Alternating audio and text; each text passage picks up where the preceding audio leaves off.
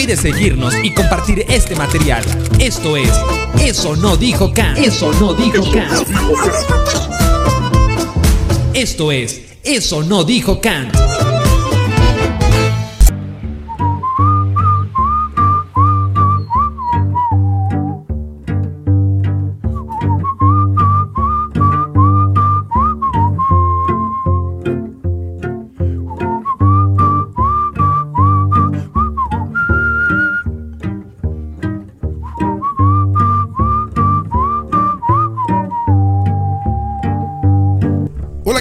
Yo soy Edgar Pacheco y esto es Eso no digo que. El día de hoy, el día de hoy vamos a hablar de los licenciados sin trabajo. ¡Comenzamos!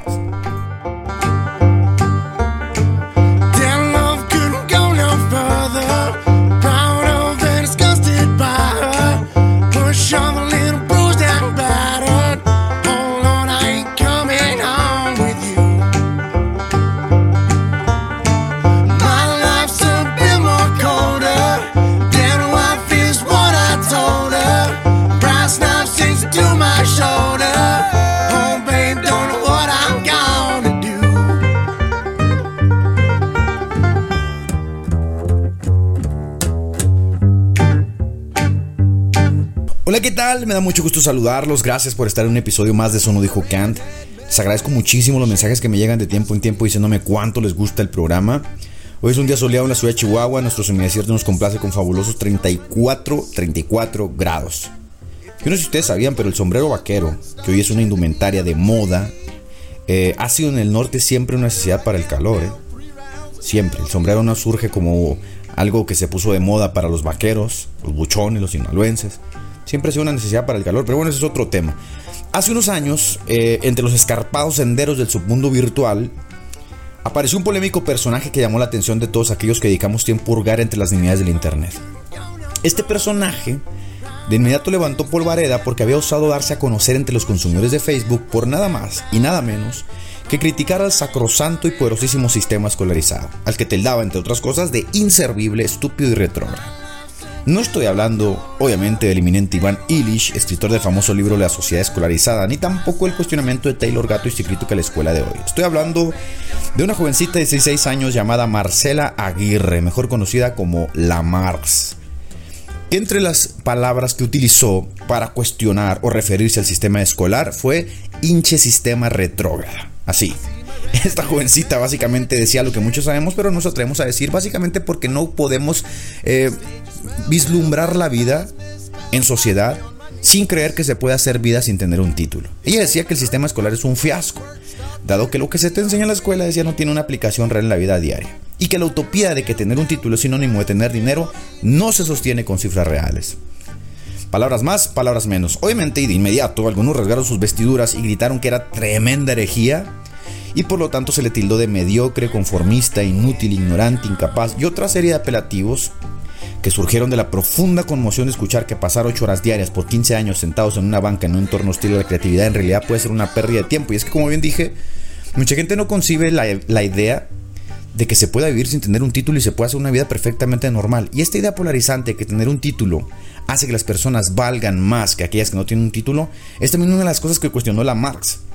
Si bien podemos decir que escolaridad y conocimiento son dos cosas distintas, la Marx no estaba criticando el conocimiento, del cual, siendo sinceros, obviamente carecía, sino la escolarización, la institucionalización del saber. Ella aludía que ser escolarizado para algunos puede ser el acabose de sus creatividades, sueños, metas, ilusiones.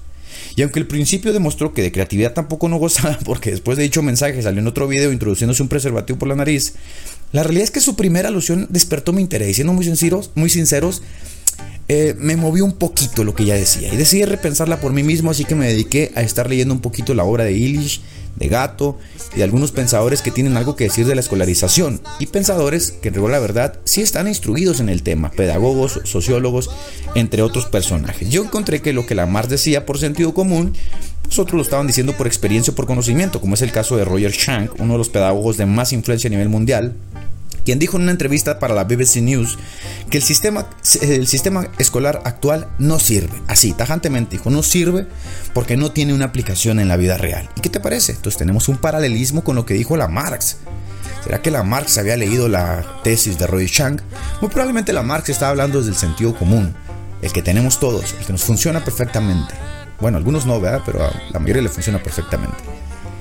Este paralelismo que había con Roy Chang, el pensamiento de este pedagogo, me pareció muy interesante, así que seguí indagando y me encontré que en el 2018 el Banco Mundial sentenció que ir a la escuela ya no sirve de nada. Obviamente el Banco Mundial partía de otros parámetros que no eran justamente los pedagógicos o los sociológicos. Ellos decían que ya no ir a la escuela ya no sirve para nada, o por lo menos está demostrado por los bajos resultados de los estudiantes de buena parte del mundo en las pruebas estandarizadas internacionales que se aplican en todas partes del mundo. Entonces ellos concluyeron que estamos en una crisis del aprendizaje. Pero inmediatamente, un sociólogo renombrado llamado Philip Ferronaut dijo que no existía tal crisis del aprendizaje, que lo que en realidad existía era una reticencia al sistema escolarizado. Y esto se debía básicamente a que los jóvenes encontraban que el mundo afuera es completamente distinto al mundo con el que se encuentran en la escuela. Y no es para menos, porque la tecnología ha abierto al mundo un nuevo paradigma de aprendizaje, porque el fast check causa en el aprendizaje hoy la misma revolución que en su momento causó la calculadora. Es decir, el ingenio del hombre debe ayudar al hombre a enfocar su tiempo en cosas mejores. Si tenemos motores de búsqueda como Google, que nos muestran un desplegado de documentos en dos segundos que podemos leer en cualquier parte del mundo y a cualquier hora, mucha gente se pregunta genuinamente y sinceramente por qué debemos ir a leerlos en todas ocho horas en un pupitre. Algunos argumentarán que sin escuela pronto no habría quien quiera leer, pero entonces entra la famosa tesis de Iván Illich, que dice que la escuela debe fomentar como prioridad el interés por el conocimiento, no matarlo. Y este interés debe ser descubierto a la par del mundo en el que nos movemos. Si estamos en un mundo tecnológico, ¿por qué la escuela tiene que seguir en los estándares de la época industrial?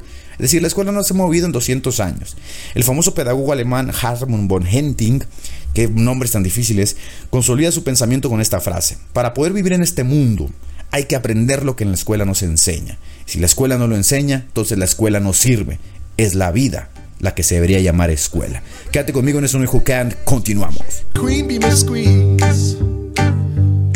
The stage smells, tells, hells, bells, misspells, knocks me on my knees. It didn't hurt, flirt, blood, squirt, stuff, shirt like me on a tree. After I count down three rounds in hell,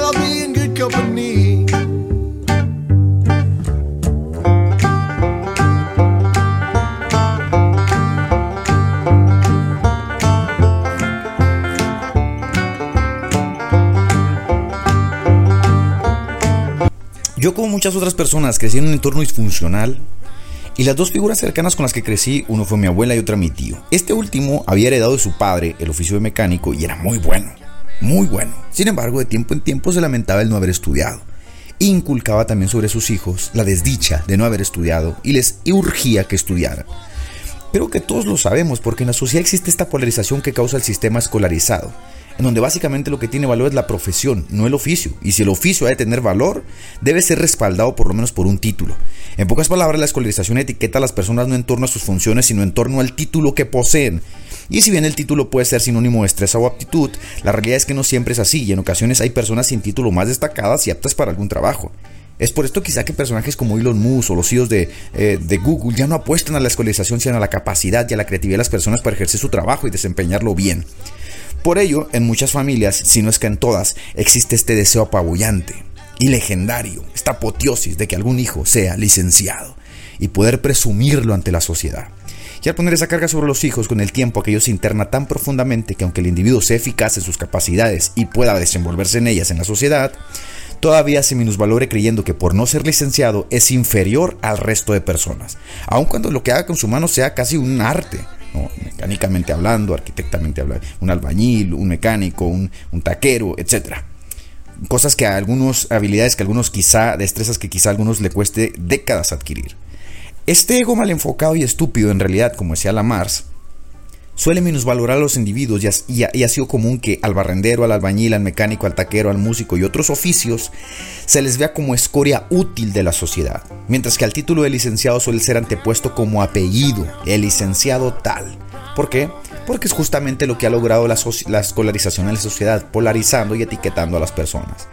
Una de las razones, según el INEGI, por la cual los jóvenes abandonan los estudios actualmente está el desinterés y la necesidad de empleo, tener dinero. Así que hablemos de Juan. Llamémosle Juan para que la gente se sienta familiarizada con él y no uno de esos nombres raros que la gente le pone a sus hijos. Cuando Juan tenía 12 años se dio cuenta que la escuela era una basofia para él. Las letras simplemente no se le daban. Matemáticas ni pensarlo, ni a tablazos, no entraban. No le gustaba estar encerrado y todo aquello repercutía en sus calificaciones, lo que llevaba a estar siempre en estrés, agobiado y con la carga de que la familia le recriminara su poco esfuerzo. Su papá, al ver que Juan no quería escuela, lo amenazó y le dijo la famosa frase, si no estudias, te me vas a trabajar. Esta frase, más que una tortura para Juan, fue una salvación, que pronto, porque pronto Juan consiguió trabajo en un puesto de tacos. Por favor, siga con atención esta historia. Actualmente Marx, la Marx, de la que acabamos de hablar, Capitaliza su cuerpo, abrió una cuenta de OnlyFans y recauda, según sus propias palabras, entre 40 y 50 mil pesos al mes. Obviamente esto causa un enojo impresionante, sobre todo en aquellos que son licenciados, ingenieros o están escolarizados y ganan entre 6 o 12 mil pesos al mes. Juan por su parte aprendió el oficio gastronómico de los tacos y con el tiempo puso su propio emporio, su taquería, lo que le valió como sinónimo de éxito. Tanto Juan como Lamarck supieron sacarle ventaja al sistema capitalista en el que nosotros vivimos. No obstante, el licenciado, el señor licenciado, ese título que evoca en las familias el culmen de la superación, que refleja la culminación del éxito, el licenciado en Latinoamérica, está sin trabajo. Para la sociedad escolarizada, tanto la Mars como Juan son unos perdedores, salud de ellos como fracasados, por lo menos en el intento. Hoy probablemente tengan éxito, en lo que hagan y como lo hagan, pero cuando se decidieron hacerlo, no eran menos que unos fracasados por dejar la escuela, por no cursar el sistema escolarizado, por no ser licenciados o haber culminado una carrera. Partiendo de esos paradigmas polarizantes, hablemos de licenciado. De los 2.3 millones de desempleados actualmente, el 53% tiene una licenciatura. Estamos hablando de que el 53% de licenciados actualmente en México no tienen trabajo.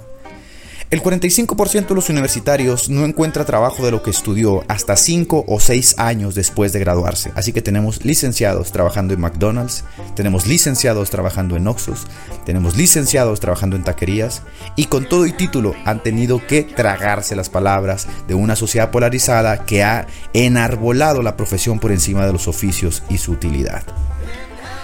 Al tener a las profesiones como lo máximo y haber denostado por décadas los oficios, hoy quien vive de sus oficios se ríen de aquellos que frustrados se preguntan, ¿por qué si yo soy licenciado gano menos que don Juan que vende tacos?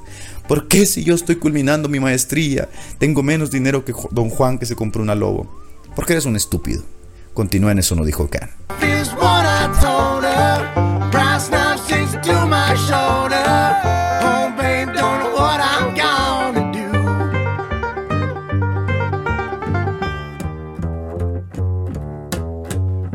Una vez entiendes la realidad de cómo funciona el sistema económico en el que te desenvuelves, te vas a dar cuenta de que la escuela, si bien logra excepcionalidades, también la realidad es que son frustrantes. De las 10 carreras más estudiadas en México, de las 10 licenciaturas más estudiadas en México, el sueldo para un egresado sin experiencia no supera los 14 mil pesos, que son aproximadamente 700 dólares al mes. En aras de construir una vida, tener casa, movilidad social, auto, independencia económica, los jóvenes pronto se dan cuenta que invirtieron 20 años de su vida para terminar empleados en McDonald's y frustrados y quizá a algunos les asista el sentido común y como la Marx desistan de ese sueño utópico que vende la escolarización actual. La juventud si bien sigue un camino a menudo formativo en base a sus aspiraciones, también lo hace bajo sus propios condicionantes y los condicionantes a veces ni siquiera son propios, son los de la familia y los de la sociedad. El deseo de miles de jóvenes de trabajar en aquello que han estudiado se ve a menudo truncado y cada vez más truncado por el panorama económico real, el asunto de la sobrecualificación o la necesidad de supervivencia. Como testimonio diré el mío y el de mi esposa. Mi esposa es arquitecta, pero ella no funge como arquitecta, porque es difícil encontrar trabajo como arquitecto con una licenciatura. Has de requerir una maestría o sin un doctorado en algo. Así que aprendió a coser y se volvió muy diestra en ese oficio. Tan diestra que actualmente capitaliza su saber y vive de eso. Y mientras pasó 20 años en una institución escolarizándose, en un año aprendió un oficio y hoy vive de él. Yo le dediqué toda mi vida a la teología, pero cuando era niño aprendí a tocar la guitarra. Capitalicé mi saber en un oficio como músico y hoy vivo de la música. Así que si te das cuenta, actualmente es mucho más factible poder sacarle ventaja a un oficio que a una profesión. Los papeles se han volteado. Bienvenidos al mundo en el que si bien no eres narco, eres un licenciado sin trabajo.